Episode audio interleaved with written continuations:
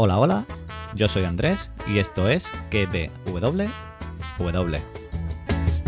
A ella no le gusta trabajar, lo que le gusta es bailar, moviendo las caderas siempre va con su caguama.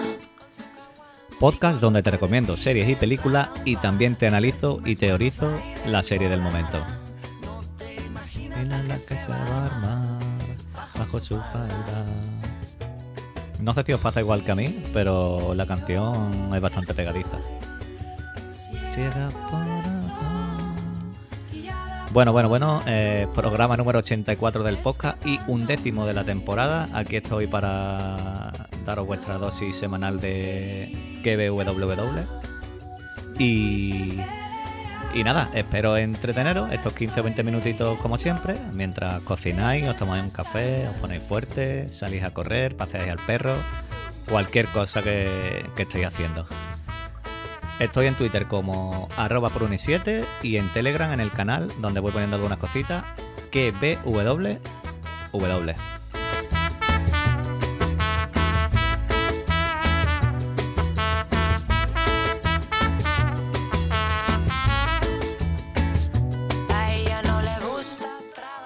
Cambiamos de música que el programa lo merece y empezamos.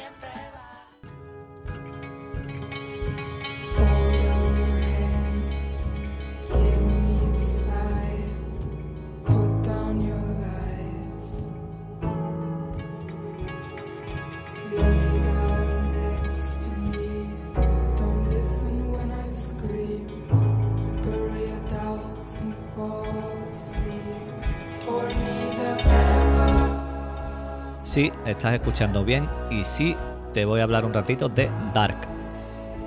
Hoy os traigo, como dice el título, los peores destinos de los personajes de la serie. O algunos de los peores destinos que yo. que para mí han sido los peores. Voy a quitar la música y empezamos. Vamos a empezar con Katerina Nielsen. Vemos que Katerina pierde a su hijo Mikkel en el primer episodio de la serie, mientras está con Ulrich, su marido, sabiendo que éste le es infiel con Hannah. Vemos que nunca ha tenido descanso en su vida, ya que su madre era Helen Alberg, que puede que haya sido la peor madre de la serie. Vimos que era víctima del odio de la madre y que la maltrataba tanto física como psicológicamente, teniendo una niñez y una adolescencia que fue una auténtica pesadilla para Caterina. Su madre sufrió varios abortos y pudo ser vendida como prostituta o violada varias veces. Por eso cuando vemos la escena del lago se refiere en plural, lo que repercute aún más en la vida de, de Caterina. Ya de adulta, la conocemos con su hijo desaparecido, y poco después es su marido Ulrich el que desaparece. Esto obliga a Caterina a hacer un viaje en el tiempo, donde debe enfrentarse a su pasado. Y si ya esto no era suficientemente cruel, se encuentra con Ulrich, su marido, 33 años después de la última vez que lo vio. Internado en una clínica psiquiátrica, donde le promete que lo sacará de ahí. Y siendo más tarde asesinada por su propia madre. Esta ha sido la vida de Caterina, una auténtica pesadilla. Pasamos a otra mujer que es Regina Tielemann. Y a otra relación de madre e hija, donde Claudia se pasa tres temporadas viajando en el tiempo para evitar lo dura que fue la vida de Regina. De pequeña es una niña solitaria y las cosas en la familia van muy mal. Su madre era súper exigente con ella, hasta el punto de que pensaba que no sentía nada por ella, hasta dudaba de, si la quería. Su vida empeora cuando Hannah, de niña, la acusa de denunciar un abuso sexual falso. Y, termina de- y ya terminan de, de arruinar su adolescencia Ulrich y Caterina. Unos años después, en su hotel, vemos que el hotel es un auténtico desastre, una auténtica ruina. Y es justo en el peor momento cuando le comunican que tiene cáncer, muriendo lentamente en todos los ciclos de la historia de la serie.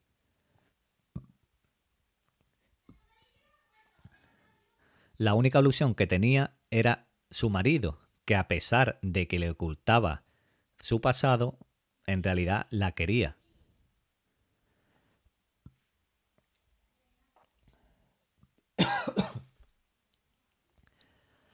Seguimos con Mikkel Nielsen, que una mañana estaba tan tranquilo desayunando sus cereales y sus tostadas con sus hermanos y sus padres, sin ningún tipo de preocupación, más que hacer un par de trucos de magia, y 12 horas más tarde se ve en una cueva sin saber por qué y a punto de viajar al pasado de la mano de su propio hijo, Jonas. Pero antes de eso se pasa media vida pensando qué pasó esa noche y haciéndose preguntas que no podía responderse. Solo tenía buenos recuerdos de, la fa- de su familia. Vemos que en el pasado, entre comillas, rehace su eh, rehace entre comillas su vida porque Inés lo adopta y vemos que Inés lo droga poco a poco para que vaya perdiendo esos pocos recuerdos buenos que tenía. Después de todo esto, se casa con una mujer que no lo quiere, que era Hannah, y, ve que lo único que le importa en la vida era su hijo Jonas, y que para que pueda existir Jonas, él tiene que suicidarse. Y esta ha sido la vida de, de, de Mikkel. Un auténtico desastre también. Ahora os hablo de Peter Doppler y de su dolor emocional porque por su sexualidad y cómo le afecta esta tortura día a día con su familia. Y cómo en el mundo de Martha lo vemos que, lo, que, es, cura, pero ni en el mundo de Martha ni eso lo ayuda, porque incluso en, en ese mundo mantiene la relación con Bernie. Su relación homosexual la mantiene con Bernie. Pero eso no es lo peor que le pasa a Peter. Lo peor es el momento de su muerte. Cuando lo vemos forcejeando hasta que lo apuñalan en la caravana y todo esto ante los ojos de su hija Francisca, muriendo él sin saber qué le pasaría a ella después y muriendo pensando en todo lo mal, todo lo mal que hizo y, que su hija iba a morir por su culpa poco después. Caso parecido me recordó al de Ned Stark de Juego de Tronos, cuando lo van a ejecutar, que a él lo ejecutan ante los ojos de su hija Sansa y de Arya, aunque Arya está escondida, y él muere pensando en qué le va a pasar a su hija después. Muere con ese remordimiento, con ese pensamiento de que yo voy a morir, pero mi hija la van a matar detrás, mí, después de mí, o van a sufrir o qué va a pasar. Pues Peter muere igual que Ned Stark en este sentido. Ahora nos vamos con Elizabeth Doppler, que vemos que es su propia madre. Y vemos que desde muy pequeña empieza a perder a todo aquel que quiere. De pequeña perdió a su amigo, que decía que era su novio, que, si os acordáis también era sordo-mudo como ella, y que fue víctima de los experimentos de, de la silla. Su sufrimiento continuó con la pérdida de su madre y de su hermana. También intentaron abusar de ella y vio cómo mataban a su padre Peter, que lo acabo de, de decir antes, vengándose después matando al que mató a, a su padre Peter. Siendo tan joven, ya había perdido a toda su familia. Vimos que con Noah parece que empieza a ser feliz, pero no duró demasiado, porque en cuanto nació su hija Charlotte, se la quitaron y Noah la abandonó prometiéndole que volvería con su hija, pero vimos que nunca volvió, dejándola sola y totalmente destrozada en un futuro destruido, posapocalíptico, como lo vimos, que estaba totalmente destrozada. Le toca a Bartos, que ya empieza mal cuando se entera de que su novia Martha está enamorada de su mejor amigo Jonas. Pero eso no es nada. Bartos ve sufrir a su madre con el cáncer, ve morir a su mujer Silja al tener a su hijo en el parto, a su hijo Noah, con el que se pasa media vida cavando un túnel, quien en un punto de mientras están cavando el túnel lo asesina por la espalda reprochándole que había perdido la fe en Adam, que es el culpable de todas sus desgracias, en realidad. Al principio de la serie podía ser el personaje que peor podía caer por su arrogancia. mm, Bartos, porque a lo mejor de los jóvenes decías tú, pues este es el que peor me puede caer. Pero si nos damos cuenta, Bartos nunca hizo sufrir a nadie en la serie. Y ha tenido muy, muy, muy, muy pocos momentos felices.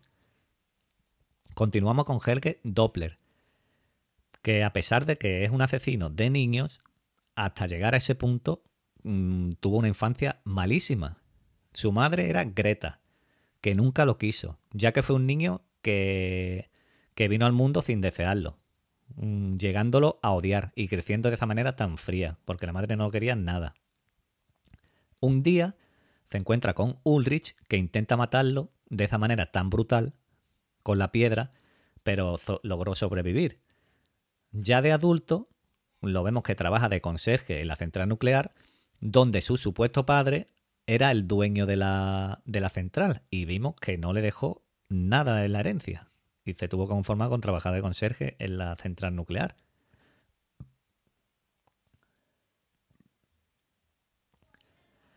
Paralelamente a esto, ayuda a Noah con los experimentos de la silla, pero vemos que claramente es manipulado por Noah, haciéndole creer que era por hacer un bien y para conseguir ese paraíso que tenía en mente Adam. De mayor, cuando ya es consciente de lo que estuvo haciendo, intenta evitarlo de todas las maneras posibles, pero vemos que es ase- asesinado por su propio yo de joven en el accidente de coche. Y más que nada por eso lo he traído, porque a él se le ve arrepentido y esa manera de perder la cabeza de mayor que cuando lo vemos es por esos recuerdos que él tiene de arrepentimiento. Y cuando lo escuchamos con el tic-tac, tic-tac, diciendo que vienen, que se va a volver a repetir, es por todo eso, por todos esos malos recuerdos que él tiene. El siguiente personaje es Jano Tauber, o como mejor lo conocemos, Noah. Cuando empezó la serie, lo mejor que podía hacer era no cruzarte en el camino de Noah, porque era frío y letal, y no le importaba hacer cualquier cosa para conseguir su objetivo. Mm, Pero después hemos visto que, hace- que puede que haya sido la persona más manipulada y traicionada de la serie. El recuerdo que tiene de su, de su niñez es ver morir a su madre Silvia cuando daba luz a su hermana Agnes. Tras esto, conoce a Adam, que lo adoctrina para que ejecute todas sus acciones, para construir ese paraíso donde no habría sufrimiento. Y ahí le cambia el nombre a Noah. Lo primero que hace es construir ese túnel con su padre Bartos, que como os dije en la historia de Bartos, acaba asesinando a sangre fría por la espalda con un pico. Su siguiente tarea era construir otro túnel, pero en el futuro, donde conoce a Elizabeth, que es la única felicidad de su vida, pero que no duraría mucho, porque su hija desaparece y se pasa décadas intentando hacer una máquina del tiempo con Jonas y Claudia. Adam vuelve a manipularlo para que construya la silla jun- junto a Helge y en todo ese transcurso mata a niños, creyendo que era por un bien mayor. Que por eso lo he traído también, porque cuando él se da cuenta de lo que ha hecho en la vida, mm, es que ha sido manipulado desde niño por Adam, terminando asesinado por su propia hermana Agnes, mientras piensa en su hija Charlotte y su mujer Elizabeth, que cuando le dispara lo vemos llorando, que le salen dos lagrimones, y yo creo que es pensando en su, en su hija Charlotte y en su mujer Elizabeth. Mm, El siguiente caso puede que sea de los más tristes, creo yo, de la serie. Y es que Ulrich Nielsen cometió dos errores mm, muy grandes. Ser infiel y ser un Nielsen. Desde niño vio a su madre enloquecer tras la desaparición de su hermano Mats y aguantar las infidelidades de su padre Aegon. Eh, a, esto hay que, a esto hay que sumarle que fue acusado de falsamente de, vi- de violador. Y, y él quería crecer no siendo igual que su padre, pero no lo consiguió, ya que mm, engaña a su mujer en todas las realidades posibles. Dejando aparte la bragueta de Ulrich, vemos que es un personaje fuerte y a pesar de todo, a pesar de todos sus errores, se enfrenta a lo que sea y viaja al pasado para buscar a su hijo Mikkel. Y la solución que él cree mejor es asesinar a Helge, pero es detenido y condenado de por vida, y aquí es donde empieza su verdadera tortura. Ulrich pasa 33 años preocupándose por su hijo y su mujer, a quienes ama. Después de una espera eterna, se reencuentra con su hijo, que lo vimos que lo consiguió localizar. Y justo cuando iba a escapar con él, es detenido. Siendo. mm, volviendo otra vez con esa tortura que aumenta todavía más al recibir la visita de su mujer Caterina en el manicomio. Que lo perdona, pero se queda sin saber si lo ha traicionado igual que lo hizo Hannah o no. Porque no. Caterina le promete que va a volver, pero se va y vemos que Caterina la mata a su madre, entonces Ulrich mm, se queda ahí sabiendo, pensando si va a volver o bueno, o lo ha traicionado también como lo ha traicionado Hannah.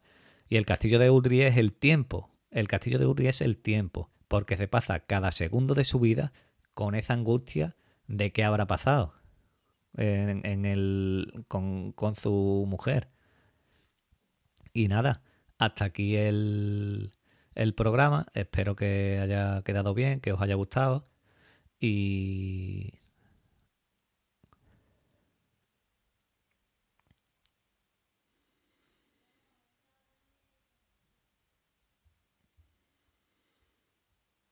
os he traído los personajes que yo creo que, que más han sufrido. Y nada, os dejo la cancioncita de esta, que mola, de Dark. Y lo dicho, hasta el próximo programa. Adiós.